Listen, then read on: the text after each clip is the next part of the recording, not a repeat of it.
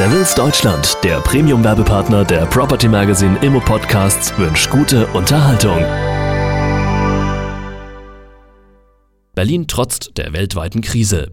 Krisen kennen Gewinner und Verlierer, so die Stadtentwicklungssenatorin Ingeborg Junge-Reier anlässlich der Veröffentlichung der Umsatzzahlen über den Berliner Grundstücksmarkt 2008 des unabhängigen Gutachterausschusses. In der derzeitigen Wirtschafts- und Finanzkrise wird Berlin unter den Metropolen Europas mittelfristig zu den Gewinnern zählen. Denn Berlin weist inzwischen strukturelle Vorteile auf, die noch vor wenigen Jahren als Bremsklotz für die Entwicklung der Stadt galten. Unsere Wirtschaft ist nicht von einer großen und damit krisenanfälligen Branche abhängig. Hier gab es in den letzten Jahren keine Immobilienblase. Die Berliner Bankenlandschaft ist bereits seit fünf Jahren saniert und solide. Aus Fehlern haben wir gelernt. Deshalb konnten wir die Stadtentwicklungs- und Wirtschaftspolitik mit einer zukunftsfähigen Perspektive versehen. Berlin ist eine Millionenmetropole mit einer außergewöhnlichen Vielfalt sowohl der ansässigen Wirtschaft als auch des Immobilienangebots. Diese Vielfalt macht uns flexibel, lässt uns auf die globalen Herausforderungen angemessen reagieren. Dadurch, dass Berlin keinen starken Banken- und Finanzsektor hat, ergeben sich keine schwerwiegenden Folgen für den Büroflächenmarkt durch etwaigen Personalabbau bei Banken bzw. Versicherungen. Nach den Erfahrungen mit den Problemen der Bankgesellschaft führte die Nachfolgerin Landesbank Berlin ihr Investmentgeschäft im Ausland zurück. Dies galt auch für die Tochter Berlin Hüb,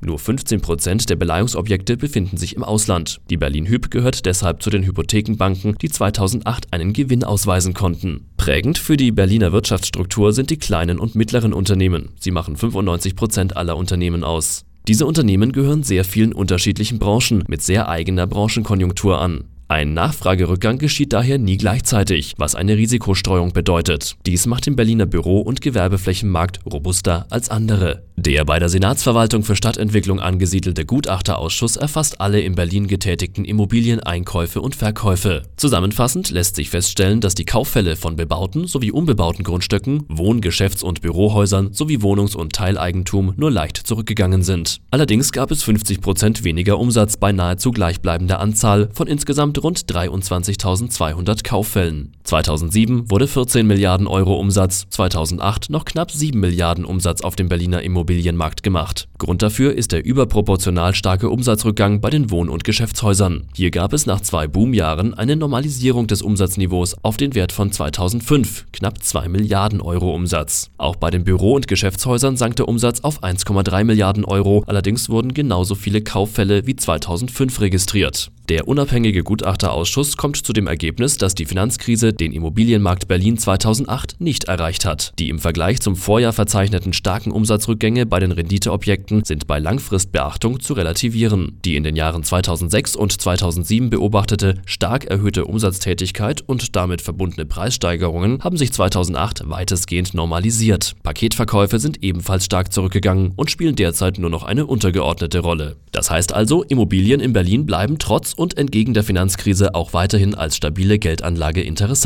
Sie sind nach wie vor im internationalen Vergleich günstig. Bei Gesprächen mit potenziellen Investoren und anderen Marktteilnehmern erhielten die Berliner Vertreter auf der MIPIM in Cannes die Bestätigung ihrer Einschätzung, dass der Berliner Immobilienmarkt gegenüber anderen Metropolen solider dasteht. Denn bei den Renditen gab es nicht die Höhenflüge, wie beispielsweise in Paris, Moskau oder London. Die Renditeeinbußen sind deshalb für Investoren in Berlin relativ gesehen gering. Außerdem ist die Hauptstadt mit ihrem hohen Anteil öffentlicher Verwaltung und einer damit einhergehenden stetigen Nachfrage nach Büro- und Wohnimmobilien nicht so krisenanfällig wie Städte mit einem hohen Industrieanteil, zum Beispiel der Automobilindustrie. Diese insgesamt guten Perspektiven für die Stadt zeigen sich auch im Vergleich. Zum Beispiel lag der bundesweit registrierte Investmentumsatz in Gewerbeimmobilien 2008 mit rund 20,68 Milliarden Euro um 65 Prozent unter dem Vorjahresniveau. Generell festzuhalten ist, dass Berlin im Vergleich mit den anderen deutschen Investmentstandorten bei den absoluten Transaktionsvolumina der sechs wichtigsten deutschen Investmentstandorte sehr gut dasteht. Nach einer Untersuchung des Immobilienunternehmens Artis Real wird